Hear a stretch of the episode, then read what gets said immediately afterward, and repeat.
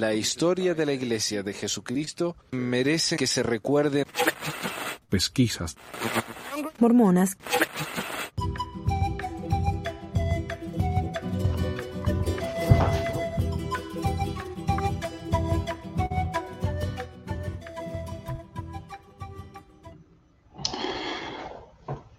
Ahí estoy. Hola a todos.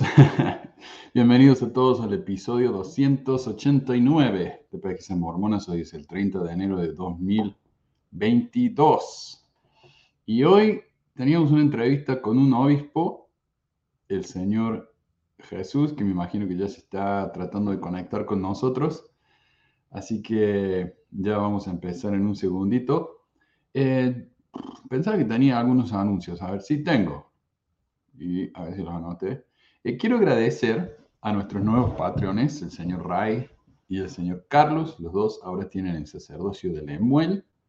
Felicitaciones, bienvenidos y por favor hagan uso eh, prudente de su, de su nuevo poder.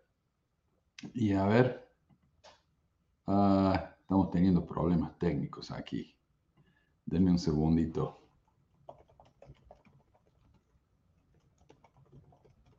Ah, ahí está. Bueno, y aquí tenemos entonces al Señor Jesús. Hola Jesús. Hola Manuel, buenos días acá en México y eh, buenos días a los televidentes, a los que siguen en pesquisas mormonas. Bien, bien, bien, gracias. Eh, bueno, Jesús se conectó conmigo porque él dice que eh, le parece muy justo que un ex obispo de la iglesia nos pueda contar su, historia, sus experiencias en la iglesia como obispo y como miembro también, ¿verdad? Así que estamos muy entusiasmados de tenerlo aquí con nosotros. Eh, Jesús, introduzcase un poco, preséntese de dónde, de dónde nos llama y cuándo se unió a la iglesia y todas esas cosas buenas. Sí, este, yo este, les vivo en Mexicali. Este, soy, fui, me bauticé en el 2012 con toda mi familia aquí en Mexicali, en la estaca Mexicali Los Pinos. Pertenecí al barrio Bugambilias y después fui llamado como obispo en el barrio Benito Juárez, de aquí de Mexicali. Este, iba para tres años siendo obispo, pero primero fui presidente del coro de Elders, ya sabes, ¿no? Ven a alguien incauto y te da todos los llamamientos, ¿no? A trabajar a la esposa y a todos. ¿Sí se oye bien, Manuel? Sí, se oye perfecto, Jesús. Ah, ok. Este. Y pues nada, ¿no? Era una presa fácil. Yo no sabía nada respecto a teología, nunca había agarrado una Biblia. Mm. Éramos integrantes de cinco miembros de la familia, eran cinco bautizos, ¿no? Para los misioneros, ¿no? Claro. Entonces, este, eh, de primero, pues sí, pues todo bien, ya sabes, este, todos te presentan una cara de, de amor, de que todos los que están ahí son privilegiados de estar en esa iglesia y, y no, pues una maravilla, ¿no? O sea, puro lo que es imagen, ¿no? Entonces, ya. Entonces, toda su familia se, se, bautiza en la iglesia. Así es, en el, el, el 12 de octubre de, de, del 2012, el Día de la Raza acá en México se conmemora, para ser exacto.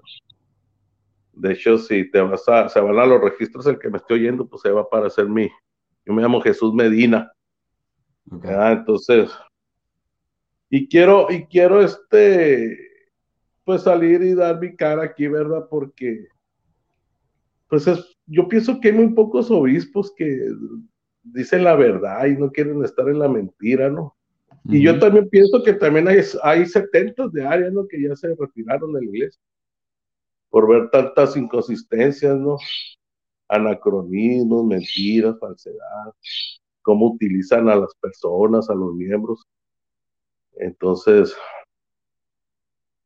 pues decidí retirarme. De hecho, mi esposa y a mis hijos yo les dije, si quieren ustedes sigan, si ustedes se sienten bien, adelante. Eh, No, dices que la verdad nomás estamos por apoyarte a ti, me dijeron. Este, pero a mi esposa le daba mucho coraje que miraba que me utilizaban, que todo querían sacar de la casa. Sí. Tanto líderes como miembros de la iglesia. Digo, no todos los miembros son gente abusiva, ¿no? Hay gente buena también en la iglesia. este, pero sí, eh, la mayoría sí es gente abusiva, gente que, que mira cómo sacar provecho y beneficio para ellos. Entonces usted se bautiza en el 2012 con toda su familia. Así es, Manuel. Y enseguida le empiezan a dar llamamiento. Rápido. De hecho, en cuanto se nos bautizamos, a mi esposa le dieron de consejera de mujeres jóvenes de la presidencia. Mm. Entonces la llamó el obispo en ese tiempo de Bugambilias. Y le dijo a mi esposa, pues que no, pues se asustó, pues, o sea, nosotros no sabíamos nada, nosotros somos católicos de tradición, ¿no? Como acá en México, la mayoría de los pueblos latinos, ¿no? Somos católicos por tradición, pero no sabíamos nada lo que era una religión, no sabíamos nada. Estábamos verdes, pues, neófitos en la materia. Y, y pues, ¿cómo, ¿cómo un hombre iba a entrevistar a mi esposa sola en una oficina? Pues yo decidí también, ¿ah? Porque pues realmente no conoces a la iglesia cuando te bautizas, Manuel. Sí. O sea, primero te bautizas y luego empiezas a conocer la iglesia, pues, realmente, la historia.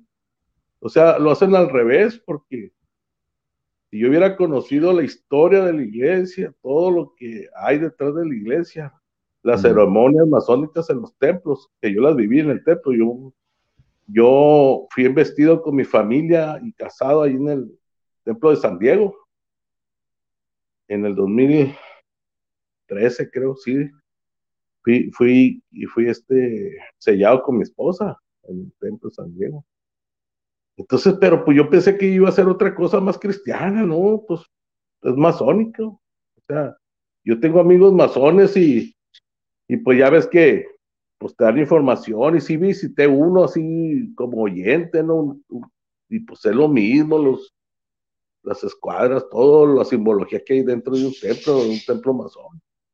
Entonces, pero te limita pues como oyente, como que quieres entrar, ¿no? Yo, yo fui a, me invitaron ahí por parte de unos parientes de mi esposa, en, aquí cerca de Mexicali hay uno. Entonces, y, y hay mucha similitud, ¿no? Pero ya me salí del tema, entonces, Sí, me, dijo ayer cuando charlamos que si se nos va del tema que lo... Sí, porque traigo tanta, es un mundo de información, Manuel. Sí. Bájale un poquito la cámara, eh, Jesús, que se le ve los ojos nomás. Ahí está. Ok, ahí está. Entonces hay mucha información, es un mundo de información, Manuel. Entonces, este, pues yo no ocupé prepararme ni nada de esto, pues porque pues todo, a mí me pasó, pues no, no, no me lo platicaron yo lo viví en carne propia. Tuve miles de entrevistas que me solicitaban miembros, digo por, por respeto a ellos, ¿no? Como personas. Este, pues no daré nombres, ¿no? Me voy a llevar con muchas cosas a la tumba, ¿no? Que, y otras cosas que voy a omitir de decirlo aquí en el, el público, ¿verdad? Sobre realmente la iglesia lo que es. Pero sí te lo puedo decir con toda seguridad y con mi vida de que esa iglesia es un fraude, es pura mentira, es una corporación que le ponen el nombre de Jesucristo por encimita, nomás para que las personas hagan confianza y se acerquen. Pero esa iglesia no es cristiana, esa iglesia es un negocio para ellos. Realmente los líderes de arriba, porque hasta es una firma, ¿eh? o sea, ponen al presidente Russell M. Nelson nomás como, pero realmente no, no, no, no, no es ni profeta, ni los apóstoles no son ni apóstoles, es una bola de mentiras.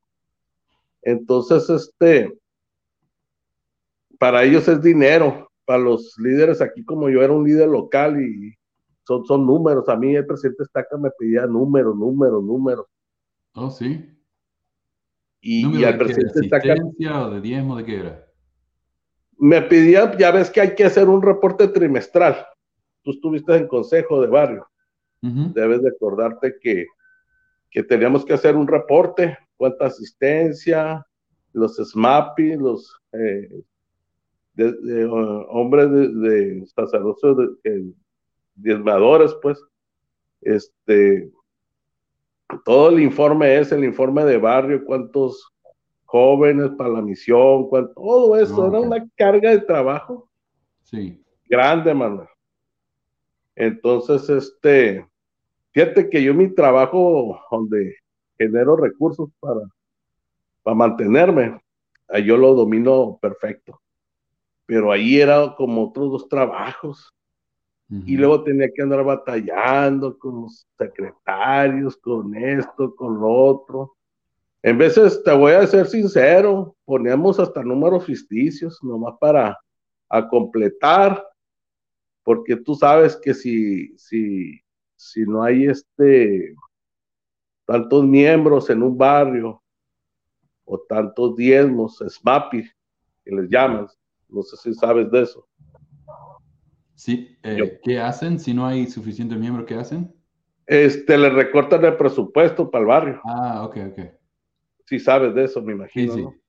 Entonces, este, acuérdate que el recurso que mandan de Utah es el 60% para los jóvenes y lo demás se destina según para las ayudas ahí, pero pues la verdad, este, pues yo de mis recursos de personales, eh, yo mantenía muchos eventos de los jóvenes, a familias aquí de, de, mi barrio, inclusive venían de otros barrios a pedirme ayuda.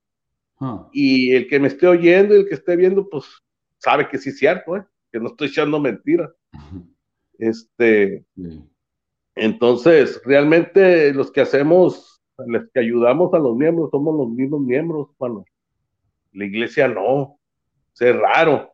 La iglesia ayuda, te voy a decir a ciertos que ya saben que es mentira y como están ahí y no se van, a eso sí los ayuda.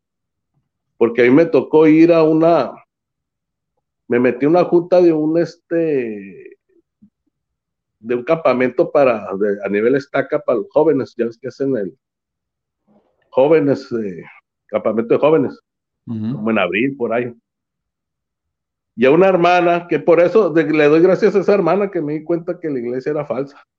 Esa hermana ahí tiene una panel, a ella sí le daban para gasolina, le rentaban la panel, o sea, es una ven donde llevan, ella era presidenta de mujeres jóvenes.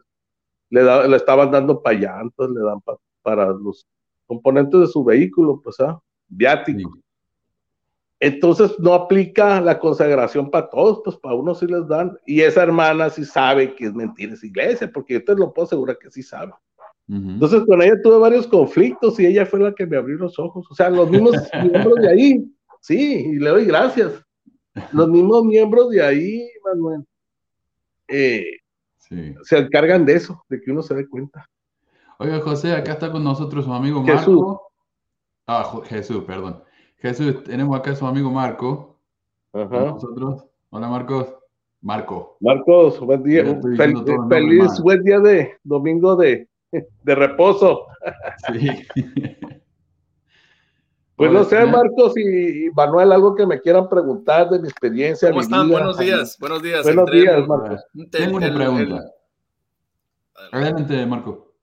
No, no, no. Un saludo para todos aquí, los que están aquí, los espectadores. Tuve algunos problemitas para entrar, pero aquí estamos. Está bien. Bueno, qué bueno tenerte. Y Marco fue el que me, introdujo acá, señor Jesús. Dijo que quería venir. Porque ustedes se conocen de, otra vida, ¿no? De allá de. sí, nos conocemos, nos conocemos, este, tenemos ya una, relación de amistad, este, y algunas experiencias ahí que coincidimos, fíjate, coincidimos. Mm. Mucha gente cree que, que, que, los dos fuimos resultado del uno o del otro ah. por tomar decisiones parecidas, pero no, simplemente coincidimos. O sea, cuando yo, yo fui este presidente de Coron de Elders de, Jesús, y si me permite Jesús, nomás. Claro, claro, adelante. Este, adelante. Y pues yo ya había venido a la misión, misionero retornado, me estaban dando muchos este, uh, llamamientos, ya sabes, y pues no había nadie más que lo hiciera, entonces pues ahí al, al misionero retornado. y presidente con de Elders y entonces este, estaba, tenía Jesús y era un, muy trabajador él en todos los aspectos.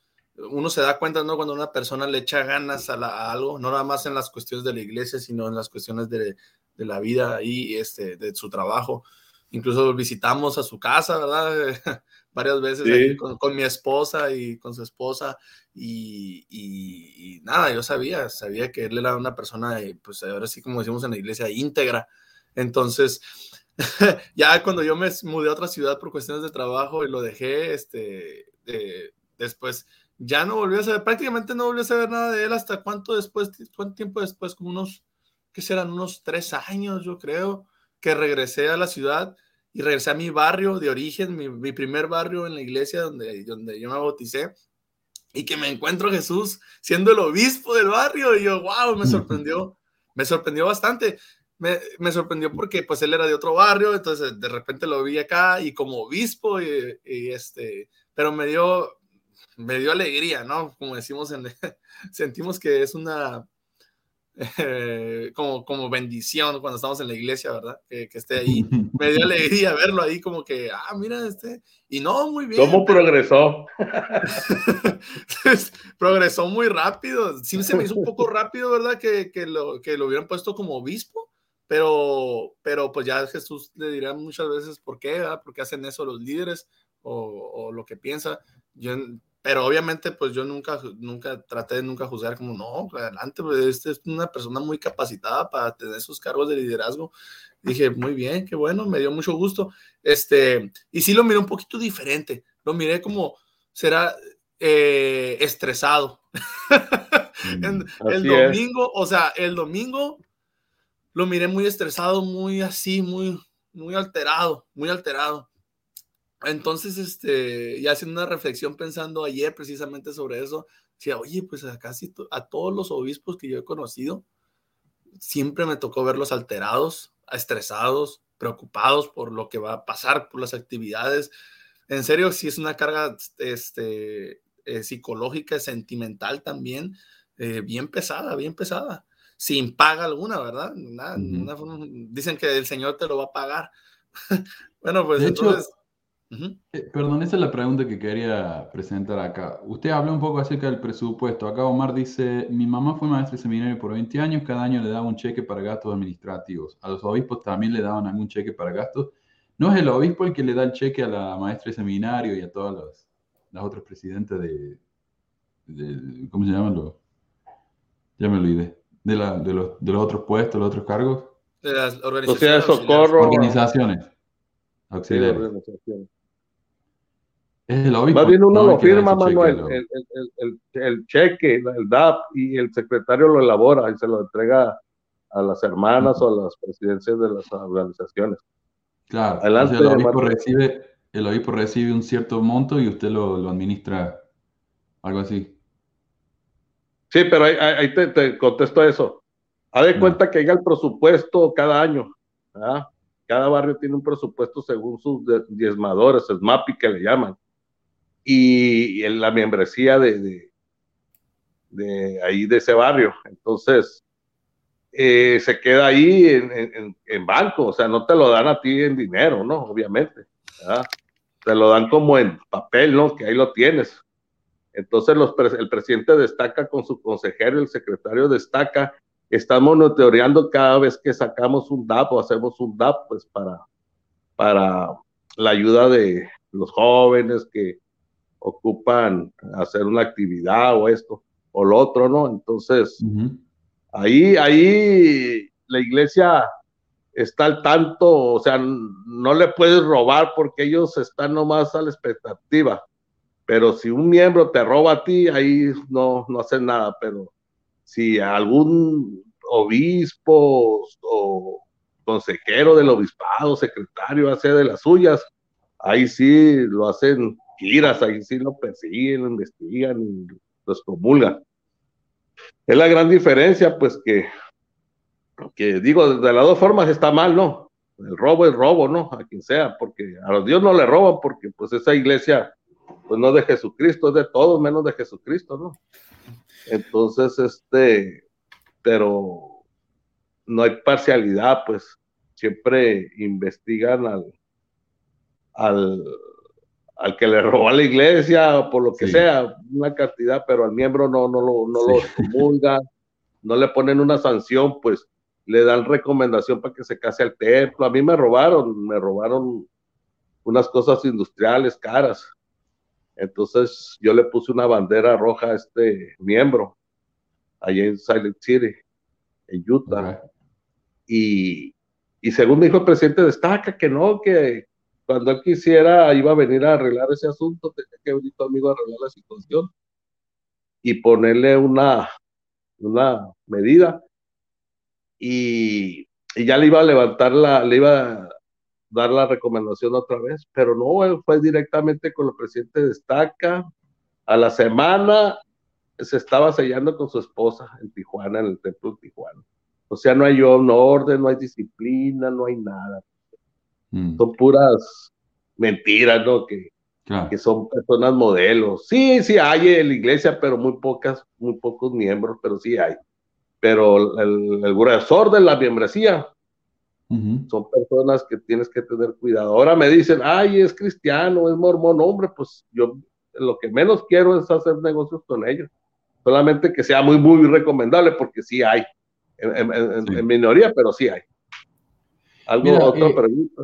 Perdón, Jesús. Eh, acá lo que me están preguntando, y yo quería ir por orden, ¿no? Vamos. Eh, sí, está bien, está bien. Lo llamaron, lo llamaron a, para ser obispo. ¿Qué tipo de capacitación recibió usted? Acá si Georgia me dice la capacitación de los obispos y otro risible, leyeron manual y ya. ¿A usted lo capacitaron, le dieron algún entrenamiento para que, que se... Porque usted era un miembro relativamente nuevo. Sí, claro, este... Cuando me llamaron como obispo, me dieron el manual verde, es azulito, de hecho ahí lo tengo en la casa. Yo creo que ya lo voy a tirar porque pues no sirve para nada. tengo mucho, mucho material eh, de, ¿Qué pasa si no marca así me le saca fotocopia o algo? Yo quiero no, te lo voy a llevar. Cuando vaya a Utah, yo te voy a regalar, ah, te, voy a llevar muchos libros, lo que te sirva lo guardo.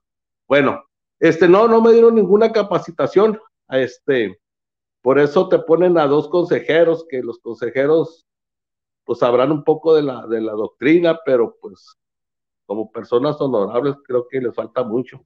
Claro, entre tres hacen uno. ¿Mande? Entre los tres hacen uno.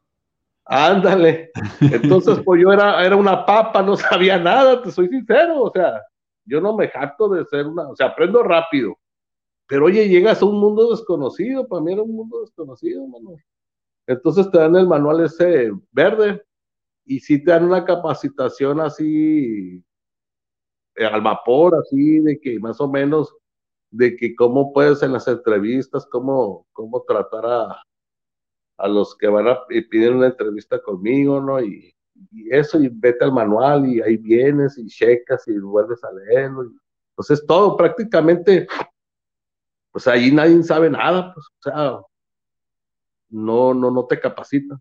De hecho, pues mi presidente de, porque también fui presidente del Coron de Elders, este, yo creo que fácilmente Marcos se sabía porque fue misionero, pues yo no fui, yo no fui a la misión, claro. yo no sabía nada, mano, así te lo digo. Me formé en esos dos años, iban a ser ya casi tres años, ¿eh? cuando pues, decidí retirarme. Lo que me están preguntando mucho, Jesús, es acerca de los llamamientos. Cuando usted daba llamamiento, me preguntan, ¿usted recibía revelación de Dios o cómo hacía para llamar? Porque eso es lo que se dice, ¿no? Eh, a ver, dice acá David, si pedía revelación. Pues mira, mira, Manuel, cuando yo siendo obispo, pues más bien no es revelación, es desesperación, porque nadie quiere hacer nada, nadie quiere ayudar nada. Entonces, al primero que ves ahí, que más o menos este, está comprometido con la iglesia porque está estudiando, le están pagando una universidad, pues a esos meros son los que nos, pues no nos dicen directamente, ah, pero te hacen sugerencias, mira, a ese, o sea, los líderes más de arriba, los mismos consejeros que tenemos, ¿no? Pero no, no tienes revelación, o sea, sí, yo te voy a decir algo y es lo que me pesa, ¿no? Que yo sí creí en la iglesia, creí que era verdadera ¿eh? cuando entré. Entonces, y, cuando usted llamaba yo lloraba y decía, yo sí oraba y decía, a ver, ¿quién va a ser mi próximo consejero? Y pues no, yo creo que la revelación estaba muy lejos de mí porque agarraba los piorcitos. Pero usted cuando llama a alguien por desesperación o lo que sea, transpiración, como dicen acá, por ahí era porque tal vez usted pensaba que era revelación o se daba cuenta que no. ¿Cómo era? No, no, no, ningún obispo va a decir este que, que, que es que te va a decir que es revelación, pero no es cierto. O sea, todo el obispo que me estoy yendo sabe bien lo que estoy hablando. Este, ahí echas mano del, de quien esté. Este, porque muchos no quieren trabajar en la iglesia. Pregúntale a Marcos. Es, ahorita en estos días nadie quiere trabajar. Quieren que sí les des, pero nadie quiere trabajar y, y te quedas mal. Mira, nomás para darte un ejemplo, Manuel. Yo llegaba, yo, yo tenía mi sacramental a las nueve. Me iba a, también a las ocho tuve, porque te cambian. Un año es temprano, de mañana y otro día ya después de las doce. Así son los horarios acá.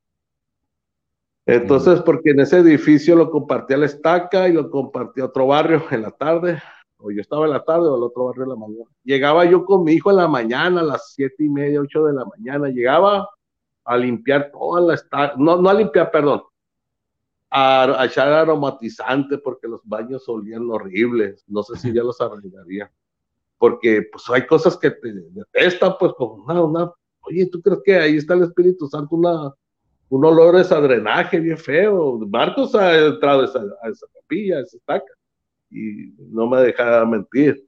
No sé si los arreglaron. Entonces íbamos yo y mi hijo, mi hijo era diácono, maestro en ese tiempo, el, más chico. Y todo el sacramental, todas las oficinas, ahí andaba con mis sprays y todo. Y, y, él me ayudaba a hacer los sacramentos, a llevar el pan todos los domingos, porque nadie, los jóvenes no querían hacer nada. Era raro cuando llegaba otro joven. Entonces ya a los 10 minutos llegaba un consejero para hacer la minuta y ahí estaba yo solo, o sea, no hay, apoyo, no hay nadie, entonces nadie quiere trabajar, mano. Un consejero trabajaba en Tijuana, nomás venía los domingos, en la semana pues yo, yo tenía que estar aquí al pendiente de todo, el otro consejero pues trabajaba aquí. Y pues sí, sí me hacían sí trataban de ayudarme, pero sí les faltaba mucho. Tuve como tres o cuatro, cuatro consejeros en los tres años. Casi iba a cumplir tres años. Cuatro consejeros. ¿Mande? No le duraban, ¿ah? Cuatro consejeros. Pues un año, este, pues muchas veces salían por, por este, ¿cómo te oye entender? Por faltas, ¿no? Ya, te soy sincero. No voy a nombrar nombres ni nada, ¿no? Entonces, de hecho, el obispo que está ahorita fue mi consejero y el presidente está acá una semana, un mes antes, no miento, como unos tres meses me había dicho, no, dijo ese, ese, ese, ese consejero que tienes, relévalo, me decía, es un papanatas, así me dijo. Yo se lo digo en su cara a ellos, al presidente Estaca. Entonces, y sí, son, son de ese obispo que está Disculpa, y ahorita, y ahorita, ya es obispo, ¿no? Ahorita el señor. Ahorita, ajá, pues, o sea, la hipocresía tan grande, pues hace tres meses me había dicho que, que, ese hombre era un papanatas, que no servía para nada, o sea. Pues es una hipocresía tan grande, pues la iglesia viven de apariencias, nada más. Y creen que todas las familias viven bien y realmente no, es, otra cosa. O sea, ni, digo, lo pobre este, no quiere decir que seas cochino, sucio, tus casas las tengas sucias, pero la mayoría de las casas parecían un muladar, basureros adentro. La, la, pobreza no está peleada con la, con la higiene. Entonces, todos esos factores, y será que yo era muy, muy rígido con esas cosas, como un cochinero, una presidenta de mujeres jóvenes a nivel estaca tiene hasta las ollas con frijoles ahí de mesas, o sea, detalles por ese lado, pues, o sea, ¿tú crees que, que, que ah. el mormonismo, las familias son mormonas, son de la, de la alta sociedad, de, de cosas, de, de, familias sobresalientes en todo el mundo, no es cierto, mentiras. Entonces, este, y agarran a un obispo, agarran a alguien más o menos, que pues si ya no va a haber otro, pero pues agarran al mejorcito, que tenga una casita ahí más o menos, de que tenga su familia bien formada, que tenga recursos para apoyar, pero... Es cierto eso. Pues, es raro, ¿no? A mí me agarraron nomás durante casi los tres años. Yo me di cuenta que muchos líderes de la iglesia allá, yo soy de Córdoba, Argentina, y en, y en Córdoba casi todos los obispos, presidentes de destaca eran gente de bien, o sea, gente, no digo rico, pero todos eran o doctores o negociantes, gente de bien. Y yo decía, bueno, o cuando uno se hace miembro de la iglesia, se hace rico, o eligen a gente que está bien para que dé una mejor imagen a la iglesia. Y tal vez sea una propaganda, ¿no? De cómo uno, al ser miembro, va, va a prosperar y todo eso. Y tal vez sea eso, ¿no? Ellos son como el, cartel ahí en la ruta, ¿no? De, lo que es la iglesia. Eh, acá José pregunta, cuando la familia del obispo necesita ayuda de la iglesia, ¿pueden tomar de los diezmos o cómo? No, para nada. No se puede tocar ese presupuesto para eso. Es todo para... Para nada. El obispo es el que menos. Adelante. El obispo es el que menos puede, puede tocarme un 5 a este, otra cosa yo para evitar, porque yo cuando me llamaron como, como obispo, yo le dije al presidente esta acá, mira, una, yo sí soy obispo, sí lo voy a aceptar, le dije, pero tengo condiciones. Una, yo no voy a recoger los sobres, o cuando lo recoja inmediatamente se lo va a dar un consejero. Dos, yo no voy a ir al banco el domingo a llevar el dinero, nunca lo voy a hacerle. Nunca voy a mandar al consejero, también podía, podía iba el secretario también en ese entonces, entonces, pero yo no, no lo voy a hacer, le dije. Cuando Tomás, fíjate Manuel, y Marcos y muchos miembros de ese barrio y de otros barrios me conoce, me conoce cómo soy yo de íntegro, a lo que más puedo, porque perfecto no soy, pero lo que más puedo ser íntegro. Cuando sabía que iba a ocupar hojas blancas, me llevaba un paquete de hojas blancas de aquí para no pedirle nada a la iglesia. Cuando teníamos que ayudar a una familia, yo de mi dinero lo hacía. Y hay muchos miembros que saben eso. Para que no dijeran, ah, es que el obispo va, está agarrando, porque ahí en ese barrio, yo hablo por lo que me pasó, ¿eh? En ese barrio hay mucha gente eh, malintencionada, mucha gente criminosa, mentirosa, entonces, este, fue una de las cosas pues que me, se me prendieron los focos amarillos, oye, como si esta iglesia es verdadera, ¿por qué tiene estos eh, miembros tan nefastos? Digo, no todo, pero sí un 70%. Entonces, ¿cómo hay estos miembros tan mentirosos, desleales, ventajosos, criminosos? Entonces, pues no, no me cuadraban las cosas, ¿me entiendes, Manuel? Sí, sí, sí. Pero los apóstoles dicen que ahí está lo mejor del mundo. No, mentiras. Te puedo, hay personas mejores afuera de la iglesia que dentro, eso te lo digo. Yo creo que básicamente es lo mismo. Hay tanta gente buena adentro como afuera. La única diferencia es que adentro te hacen sentir que uno es la luz del mundo, la sal de la tierra, y el resto no. Entonces yo cuando estaba en la iglesia, yo era peor persona que ahora, porque yo jugaba a todo el mundo por que no eran mormones. Ahora yo lo juzgo por si son buena persona o no. Eh, pero sí, te, te, ponen eso en la cabeza. Yo escuché una vez, eh, la gente buena va a hacer cosas buenas, la gente mala va a hacer cosas malas, pero para que la gente buena haga cosas malas hace falta religión. Y yo tengo ahí el ejemplo de la, la, masacre de Mountain Meadows, donde gente buena, fiel, religiosa, por orden de los líderes, fueron y asesinaron a gente a sangre fría. Eh, alguien que no esté convencido de que los líderes son, hablan directamente con Dios no haría eso. Está siguiendo una guía divina. Así que eh, es verdad. Eh, ¿Qué me preguntaron acá? Alguien me dice, eh, transvaloración, dice, ¿cuáles eran las experiencias más tristes o incómodas que vivió dentro de la iglesia? no sé si usted tendrá algo que comentar sobre eso, tal vez con otros líderes o algo así, porque la gente es gente, como digo, ¿no? Pero, ¿qué son algunas cosas que usted vivió así como obispo que tal vez lo hicieron empezar a dudar o a ver que la iglesia no era lo que decía. Sí, mira, algo, algo que a mí, de hecho, yo no entrevistaba esas cosas, pero te decían que lo tenías que hacer, ¿no? Por ejemplo, preguntarle a un adolescente, Manuel, y Marcos, y todos los que me están oyendo, preguntarles que si se masturban. eso era como para mí algo muy, muy malo, o sea, estaba siendo criminal porque pues ese es entrar en la intimidad, la iglesia se mete mucho en la intimidad de las personas, aunque sean los jóvenes. O sea, tal vez se lo pregunte a mi hijo, ¿no? Porque pues yo soy el responsable de él, pero a una muchachita o un muchachito que, deben de tener su, su, intimidad, o sea, uno que yo como hombre, porque al final de cuentas soy hombre, ¿qué me interesa? Pues entonces yo evitaba ese tema, Marcos. Ya ves que ahí cómo manejan todo eso, ¿no? De que, no se tienen que masturbar antes de, ir a una misión y todo ese tipo. Sí. Y para mí eso me era muy incómodo, de hecho nunca lo pregunté yo. Para este, extenderle un llamado a los jóvenes, para diferentes las organizaciones, ¿no?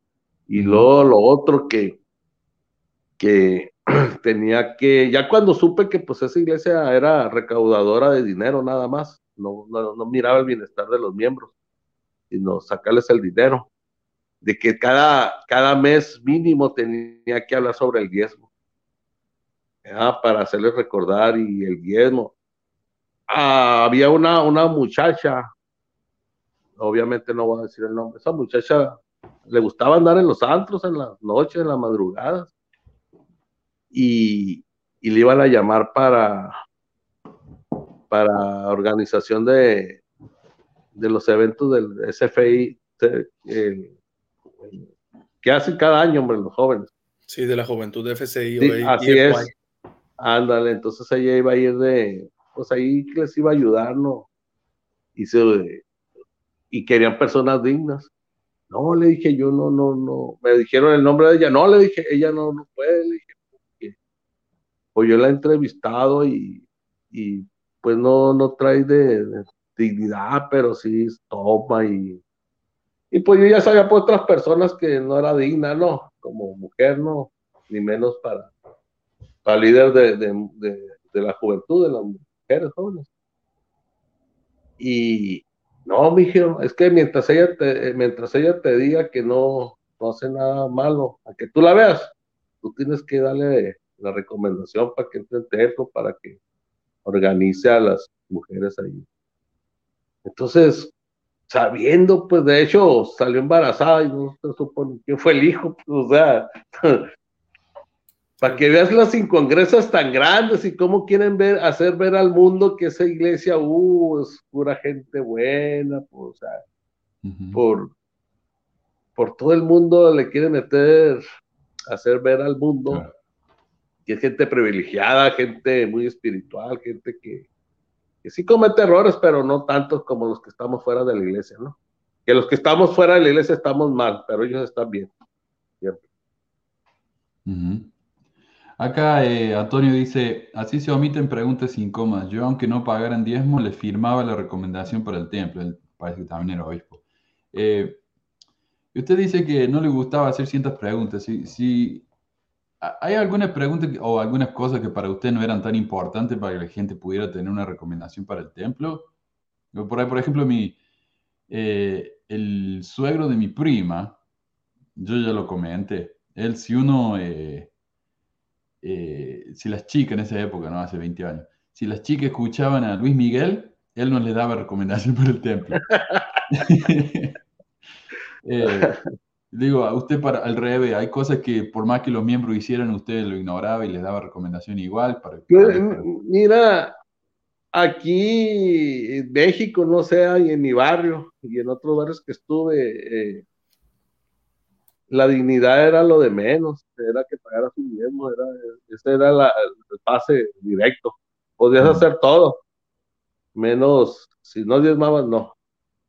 Entonces, pero, pues, sea, yo lo veo tan absurdo como la gente que tomaba café, que me decía que tomaba café. Yo le daba la recomendación.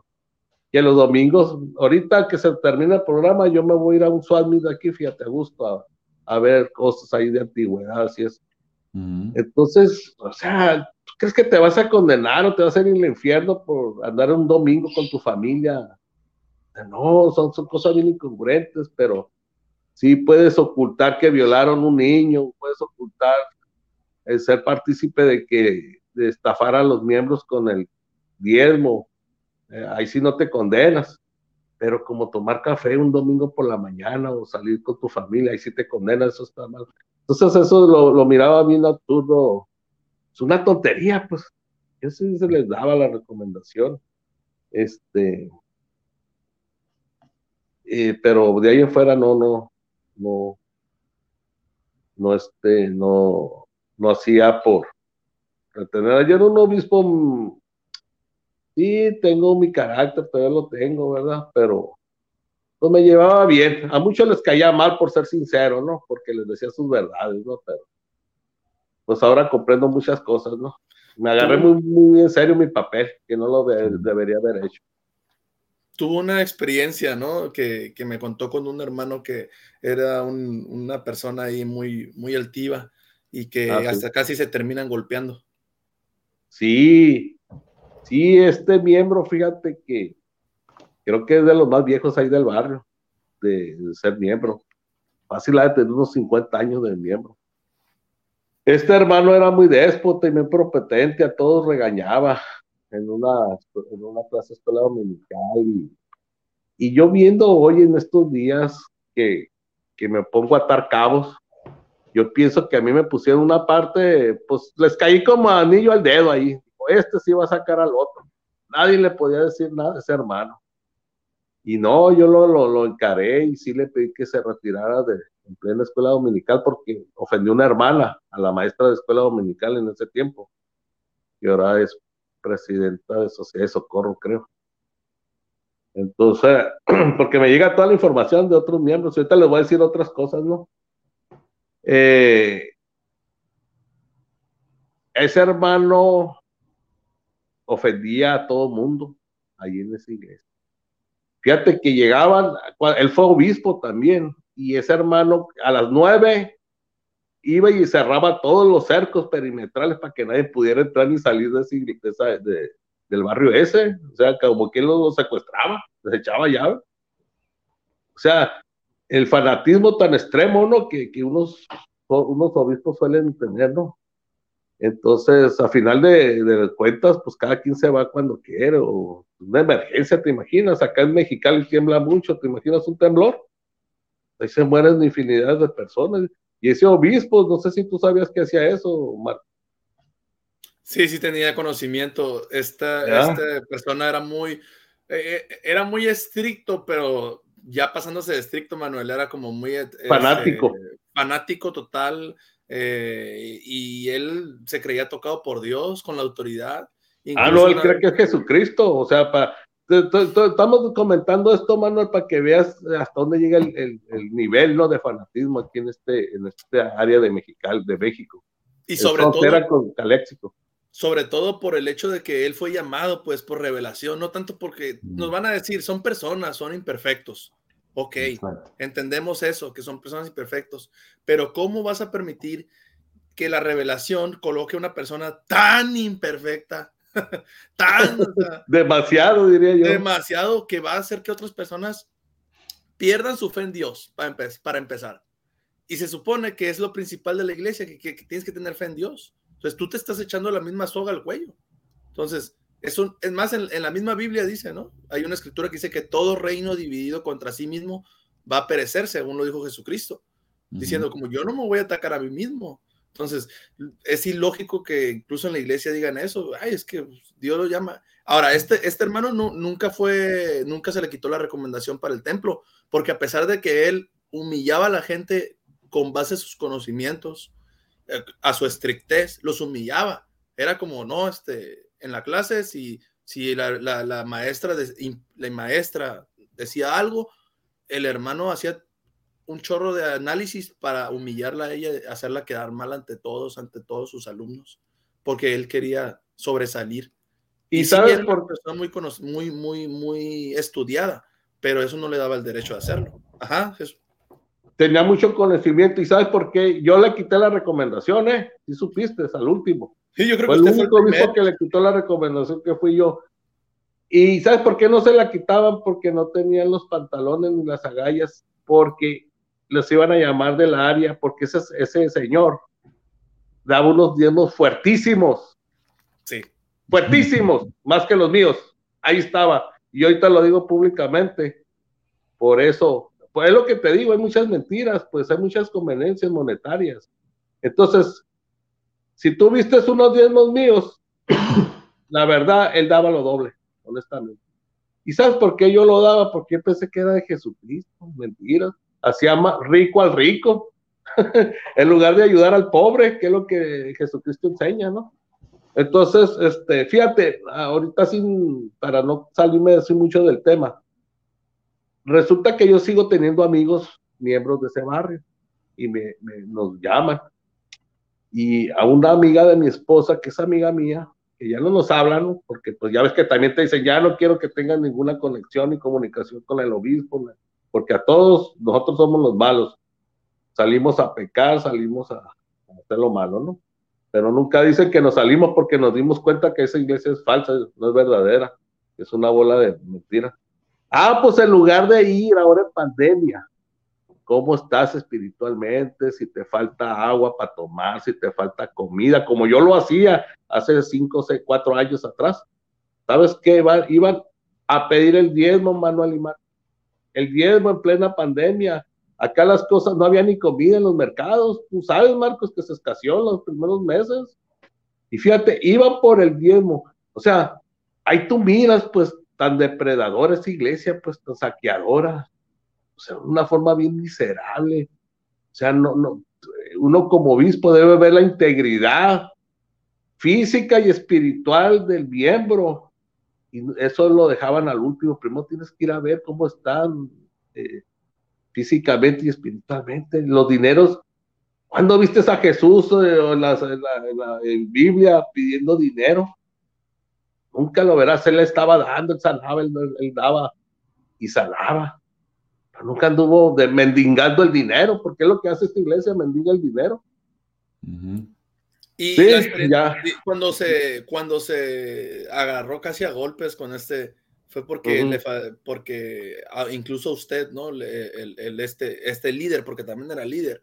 Eh, este, este líder le, le quiso golpear, ¿no? O le, quiso no, mira, eh, se me puso aquí, pues me escupía la cara, así hablándome, se me puso bien de frente, pues es un señor mayor, ¿no? Pues la verdad, este, es mayor que yo, anda yo creo en los 70 años, pero bien enérgico, tiene mucha condición, el hermano se cuida bien, o sea, andas en bicicleta, o sea, hace más ejercicio que yo. y, y se me puso muy, muy agresivo en la cara, así hablándome que tú eres el diablo, que anatema, y hombre, empezó a echarme ahí. Entonces yo le dije, le pedí que se retirara del lugar, ¿no? Recinto ahí del talón de la... Prácticamente lo corrí, pues, ¿verdad? Pero, pues, hacía a golpes, pues yo la verdad puse las manos atrás porque, pues, yo también soy medio de carácter fuerte, dije, no, mejor puse las manos atrás, pero sí, él quería que lo golpeara para que me, me, relevara, ¿no? En ese rato, pero no, no. Lo que hice después lo, llamé, les quité la, la recomendación, creo. Y no, nomás le hablé al, secretario y se las cancelé. Este, así fue. Y ya, él, él sí dijo que yo lo había sacado empujones, que le vi que, ni las mochilas los había dejado que agarrar los maletincitos, ahí las maletas de ellos, y que eran dos viejecitos, ella y su esposa, y que yo los saqué repujones, siendo que, que 50 miembros vieron que no fue así, ¿no? Y este, y sí fue una, una, una de las de las cosas malas, malas y buenas que, que recibí ahí en la iglesia, ¿verdad? Porque si aprendes de eso, ¿no? Aprendes también a, vivir y aprender de las cosas malas para que tú no caigas en lo mismo, ¿no? Como ejemplo. Sí, a mí se me sorprendió, Manuel, le digo, esta, esta experiencia porque ese señor sí es cierto, o sea, los líderes lo, lo, dejaban pasar mucho, pues, y precisamente por, el, por su diezmo, por el diezmo que pagaba, era una de las razones por la cual este, agarra cierto estatus en la iglesia Así y es. después ya no eres casi intocable, pues. Ah, y otra cosa, Manuel, digo, perdón, Marcos, que, que se me, me- me- que se me olvide. Otra cosa, yo sí le pude, pude haber sacado, le pude haber reclamado, le pude haber quitado la recomendación, porque yo no tenía, no tengo historia de mal miembro de la iglesia. O sea, a mí no me podían sacar ningún detalle. Yo estoy limpio y hasta ahorita sigo estando limpio. Y los miembros de la iglesia, o sea, presidentes de estaca, tenían tres, cuatro mujeres, tú sabes bien. Entonces ellos no lo podían correr porque le sacaban los trapitos al sol, pues es que es es una, es una bola de, de esa iglesia de, de falsedad, pues y mentiras. Son mujeriegos. O sea, no te digo que el presidente destaca hoy en día, ¿verdad? A mí no me consta. Y aparte sé que no agarra dinero ni nada de eso, pero pues sí, a él también lo mandan, ¿no? Los, los 70 diarios, ¿no? Pero Otra experiencia que usted me había contado era la experiencia de cuando vio cómo recibían a un líder de área, ¿no?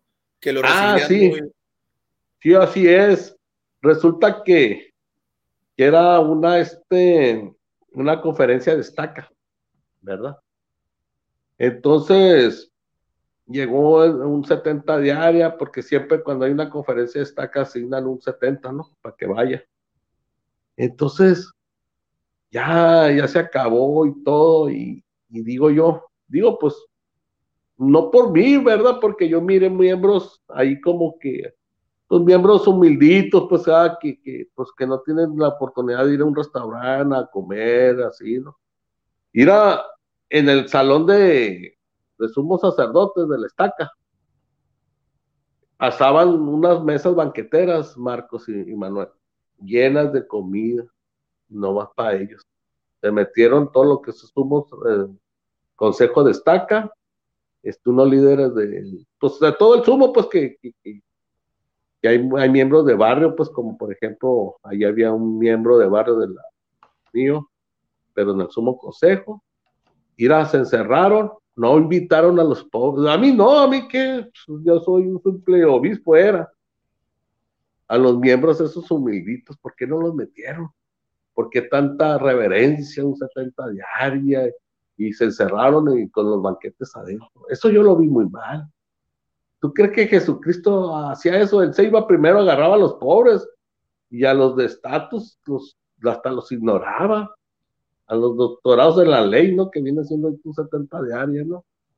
Entonces, hay mucha desigualdad, hay mucha discriminación. Al, al miembro humilde ni lo toman en cuenta, las mujeres las tienen marginadas. Una mujer que quiere fracasar con su matrimonio, ahí quédate en la iglesia y va a fracasar. Ujú. Ahí nos hicieron un, un comentario, alguien decía que hay muchos obispos que son muy prepotentes, muy orgullosos. A ver cuál es el otro que vi. Ah, por ejemplo, Bernardo dice, ¿y cómo puedes saber si el entrevistado te echa el bolsillo para que le dé recomendación? Yo diría, entre los obispos hay gente como entre los miembros, como en todo el mundo. Hay obispos que son una maravilla y hay obispos que son una basura. Hay obispos que son ok, pero la única intención en su vida, la única motivación es llegar a ser autoridades de área, entonces, o generales. Entonces depende de cada uno. Acá lo que hay, hay, hay algo que se llama la lotería del obispo. Si te toca un buen obispo, o un obispo caritativo, una buena persona, te va- vas a tener una buena experiencia en la iglesia. Si tenés uno de esos obispos que no te deja ni al templo porque escucha a Luis Miguel, entonces va a estar más complicada la cuestión. Así que me parece a mí que depende de cada obispo. Y como no hay realmente, eh, puede haber un manual, pero eh, no hay realmente una, no sé, un- una capacitación verdadera para ayudar a los obispos a saber realmente lo que tienen que hacer. Muchas veces se basan en lo que piensan ellos. Eh, cuál fue su experiencia y, y así, ¿no? Me parece a mí. Y acá obviamente para mí Jesús es uno de esos obispos que realmente le importa a la gente. ¿no? Usted me dijo que muchas veces usó de su propio dinero para, para ayudar a los miembros del barrio porque no había suficiente en el presupuesto, algo así, ¿no? Sí, mira, y no nomás en el barrio mío, sino de otros barrios, de toda la estaca. Yo era el, el banco chico de, de la estaca mexicana de los Pinos. Marcos sabe, familia de Marcos también este, conoce eso, o sea, mucha gente mexicana. De hecho, hasta en Estados Unidos me conocen a mí. Y ya, hoy que estás en esa, hay un obispo fulano en, en Ensenada, en Tijuana, me conocen porque pues, yo apoyé a mucha gente. No me estoy vanagloriando ni nada de eso, ¿ah? sino porque la gente buena, o, no me quiero llamar bueno, pero por la gente que quiere hacer las cosas bien, este, Manuel, la misma miembros y los líderes de arriba lo sacan, porque nos damos cuenta pues que es falso. Entonces, eh, yo la verdad para evitarme esos problemas de edad, yo, yo ponía los, los campamentos de hombres jóvenes y de mujeres, yo me gastaba mis 1.500, 2.000 dólares, eh, ponía paneles, ponía camionetas para que otros barrios llevaran sus jóvenes, y, y ahí está, y ahorita alguien que me desmiente aquí, yo sé que muchos miembros de estos barrios ven este canal, que se pongan a desmentirme. Eh, me pedían con anticipación este, casas de campañas, o sea, todo yo, yo organizaba bien, o sea, había comida, de hecho, hasta de sobra, los miembros del líderes les daba comida, llévensela a los pobres, a los que, pues yo miraba que eran un poquito más humildes, sobró tantas cajas de comida, llévensela, les decía para la semana, para que tengan ahí con, comer. Y, y, pues yo de mis dineros, yo casi no, no tocaba el, presupuesto de la iglesia, para nada. Entonces, este, por lo mismo, ¿no? Para que no vayan a decir que hice un mal de recurso de, de, los dineros ahí. Fíjate que yo una cosa que sí le tengo que agradecer al presidente destaca hoy en día, que dijo que Dijo, el obispo ya no va a ser el obispo, llámenle hermano, llámenle. Se subió al púlpito en un domingo, estaban sus dos consejeros, yo estaba y mis dos consejeros. Él ya no va a ser el obispo por cosas de salud, pues que, pues, mentiras, o sea, pues bueno. Ah, eso, eh, eso, eso es importante recalcar, ¿no? El acuerdo que el presidente destaca le, a usted le hizo llegar. Pero bueno, más adelante, más adelante.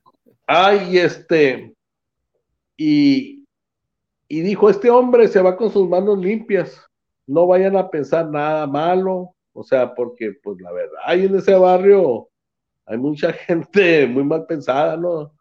Este obispo se va con sus manos limpias, no tiene nada que, ocultar, se va por enfermedad. Obviamente un acuerdo que yo dije, tuvimos, papá, no, no me iba a parar y les iba a decir, pues me estoy yendo, hermanos, porque encontré que la iglesia es falsa en todas, desde el inicio de, de relato de José Mía hasta eh, que apartan con, con sacerdocio un joven, lo cual pues ya el sacerdocio ni existe, ¿no? Jesucristo se lo llevó. Pero en fin, le dijo este hermano, se va, este obispo se va con las manos limpias, para, con letras mayúsculas, eso sí les dijo el, presidente Estaca. Y pues tuvimos el acuerdo de que pues yo ya la verdad, este, que íbamos, que estaba por enfermo, pues, me iba. Y sí, y no me relevaron, hace un año me relevaron, que nunca me dijeron, este, va a ser relevado, ni un mensaje me mandaron. Me relevó un presidente, pues un consejero del estaca, asignado al barrio. Este, y ni las gracias me dieron, man, pues nada. Fue cuando llamaron al obispo ahora que lo mencionan como un pelele, ¿no? Y, sin papanatas. Y el que quiera venirme a decir, aquí estoy en mi casa, ya sabes dónde. Bueno, este, cuando usted, cuando usted se inactivó, bueno, porque dejó de ir a la iglesia, el presidente se acercó a usted y le preguntó las razones, ¿verdad? Y usted le explicó por qué. No, mira, primero yo le dije, salí fuera de la ciudad porque cuando me encontré con la iglesia, yo, yo la verdad investigué a la iglesia queriendo saber que la iglesia era verdadera, no que era falsa. O sea, mi intención no era descubrir que era mentira. Mi intención era cómo justificar que sí estaba en el lugar correcto, como muchos aseguran. Eso yo lo que quiero encontrarme, yo no quiero encontrarme que la iglesia era falsa de ninguna manera. Yo, no, hombre, yo tenía pleitos encarnizados con los mormones, yo defendía mucho la iglesia, por eso comprendo y yo no me pongo a discusión con los que me ofenden hoy en día. Bueno, y le dije, ¿sabes qué? Traigo unos proyectos.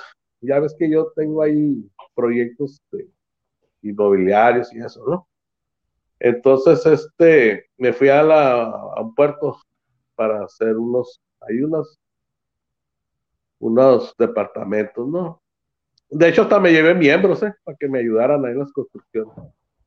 Total de que dije, voy a estar ausente. Y ya después me dijo, no, es que ya no podemos seguir así, pues porque yo todo le solucionaba en el barrio, tanto eh, le quitaba mucha carga de trabajo al presidente Estaca, pues. Entonces, este, y ya no, pues fíjate que así está la cosa. Esta iglesia, pues la verdad no me salen las cuentas, todo está mal, hay mucha, muchas contradicciones.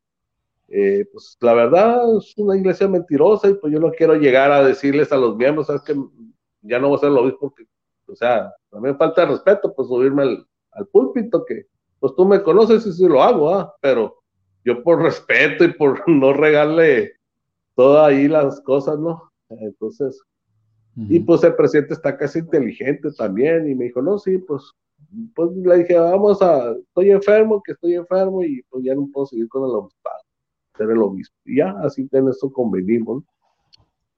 Y ah. para clarificar un poco, entonces la razón por la que usted dejó de creer en la iglesia era más que nada por las cosas que vio como obispo o fue alguna cuestión doctrinal. ¿Qué, qué diría usted que fue la principal razón? Pues mira, principalmente cuando conocí, ya bien entrando en detalle, siendo obispo, la historia de la iglesia, ¿no? Todo, todas las, eh, las estas aberraciones que José Mía hacía con las mujeres y los, las jóvenes, ¿no?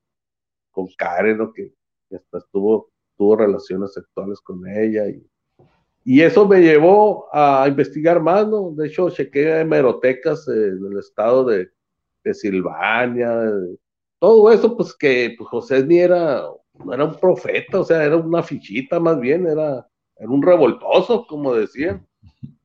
Y todo esto, tú sabes bien, Manuel, que Estados Unidos la historia nunca la borra.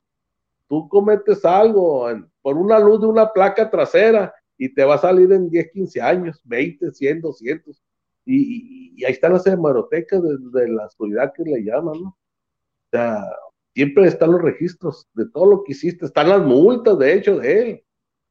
O sea, de cuando fue incendió la, la, la, imprenta y todo eso. Pues. Ahí lo perseguían porque se iba y se metía con mujeres, no porque era mormón, era porque se, se enardecían los maridos y lo buscaban. Entonces fue una de las cosas. La otra es por el dogma doctrinal, pues, por ejemplo, ahí cuenta una, el, profeta hoy actual. O sea, se muere él y sigue el otro más viejito. ¿Y cómo sabe si el otro viejito no es pedófilo? O si realmente el Señor lo llamó, ahí no es inspiración, ahí es por edad. O sea, hay muchas contradicciones. Ahora, como un joven lo haces maestro, no tienen, lo haces diácono, presbítero. Oye, no, eh, antes en la, iglesia primitiva tenía que pasar por un montón de, filtros, de consagraciones, de, madurez intelectual, de sabiduría. ¿Tú crees que un chamaquito de 10, 12 años va a tener todo eso, Manuel? O sea, le dan unos titulazos para meterles en la cabeza, que son unas personas ultra llamadas por Dios que van a servir una misión y que y todas esas cosas. Ahora me arrepiento, Manuel y Marcos, fueron miembros de la iglesia a decirme que esa iglesia era falsa y yo los hacía, los convencía que era verdadera en ese tiempo. Y mm. ahora, ¿sabes lo que voy a hacer ahora que se calme todo esto de la pandemia? Voy a ir con esas familias y voy a decir, por eso, voy a ir a pedirles perdón y disculpas porque tengo, tengo, o sea, no me deja la conciencia, pues, ¿verdad? Sí voy a ir a pedirles disculpas y voy a ir a, a decir que sí tenían razón, que yo era el que estaba mal en ese tiempo, porque ah. te fanatizas, pues, ah, y, no quieres ver muchas cosas. Hasta cuando yo ya no aguanté de que tenía que hablar del diezmo y subirme y decir que esa iglesia era verdadera. Ya, a mí no me dejó, no me dejó seguir mintiendo, ya después que yo ya sabía que eran mentiras y falsas toda esa doctrina de la iglesia, el templo. Oye, o sea, no hay templos hechos por el hombre, o sea, para Dios, pues, o sea, eso es como si fuera un oxo, pues, ah, ahí vas y llevas prácticamente el dinero, lo dejas en los, en los diezmos, pues, para poder entrar ahí. En, lo que mencionó, en lo que mencionó de dogma doctrinal está también, por ejemplo, la cuestión esa de los diezmos cuando tiene que depositar en domingo, ¿verdad? Que se claro. en la iglesia según creen que es el, el, pues, el, día de reposo, el día de reposo, no compres. No hacen nada. Hambre. Pero los diezmos, deposítalos en domingo. Haz que trabaje la persona del banco. Y yo, también yo también sí me topé con eso, como decía, ah, caray, ¿cómo? Pues que, no tenemos que hacer esa clase de cosas los domingos, porque es la enseñanza de la iglesia. Ah, no, pero son los diezmos de la iglesia, es el dinero y tiene que entrar rápidamente, pues, o sea, es el orden de la iglesia. Entonces, ahí hay una contradicción también. Y yo grande, muy grande, muy marcada. Sí, por eso él, usted decidió no, no irlos a depositar el mismo domingo, porque usted estaba tan, tan este, centrado en obedecer los mandamientos que decía, no, pues esto yo no lo voy a hacer y no quiero mover dinero. Así es. Entonces, esa también fue una de las cosas que, como lo comenté anteriormente, de eso. Este, ahora, por ejemplo, pagar un dinero. Tú bien sabes, y la gente que me está viendo y me conoce, que yo no tengo ningún problema en dar. Pero mira, se acaba de morir una viejecita, miembro de la iglesia. Esa, esa, esa hermana, esa señora, murió engañada, Marcos y Manuel. Murió engañada porque él, ella creyó que esa iglesia era verdadera. Duró como más de 60 años de desmando esa viejecita. Digo, y no hubo quien, yo, yo me arrepiento de no haberle dicho que esa iglesia era falsa, que su dinero lo estaba dándole al más rico, no al pobre, como dicen las escrituras. Entonces, y murió engañada. Yo, hay muchos miembros que voy a ir a decirles, ¿sabes qué? Así, así está. No, y hay cuestiones ya dentro cuando, ya ves que le hacen pasar a los obispos y luego a los consejeros independientes. A los consejeros le dicen unas cosas, a los obispos le dicen otras, a los presidentes de coronel le dicen otras. O sea, pero todo va, va ligado a que tienes que llevar miembros, miembros y miembros. ¿Sí me entiendes? Pero, ¿cómo te Si, si, si, te, si estuviste en juntas de consejo, no de barrio, ¿no? me imagino. Ya ves que a veces nomás a los puros, al puro obispo o los dos consejeros. ¿verdad? Y te dicen otras cosas, pues los presidentes destacan, o sea, traen, su traje a la medida, pues, ¿qué te van a decir, no? Para que tú te, eh, te dejes influenciar y también proyectes esos a los miembros, ¿no?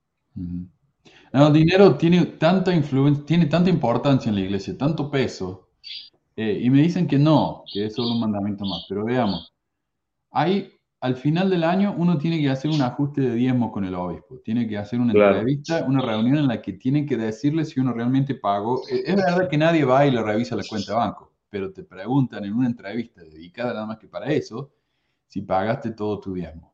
No hay una, un ajuste de ley de castidad, por ejemplo.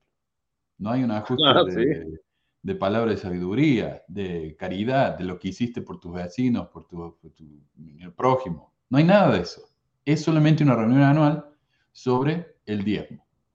Ahora uno podría decir, bueno, sí está la, eh, entrevista para la recomendación para el templo, pero no todos tienen que hacer eso. Y ahora es cada dos años, no es cada año como la del ajuste de diezmo. O sea, el diezmo, el dinero tiene un, tiene un enfoque mucho más fuerte en la iglesia, mucho más peso. Eh, así que sí. Allí, Manuel, eh, dicen que el centro de la iglesia es Jesucristo, pero el centro de la iglesia es el diezmo. y muchos, muchos dicen que no es obligación darlo, ¿verdad? O sea, que no es obligación, pero... ¿Cómo no? pero, pero mira, estoy leyendo aquí en el manual de presidentes de la iglesia de, este, de Howard W. Hunter. dice, dice aquí, ¿el diezmo qué es? ¿Es un obsequio o un pago de una obligación? Y, dice, existe una diferencia considerable entre los dos.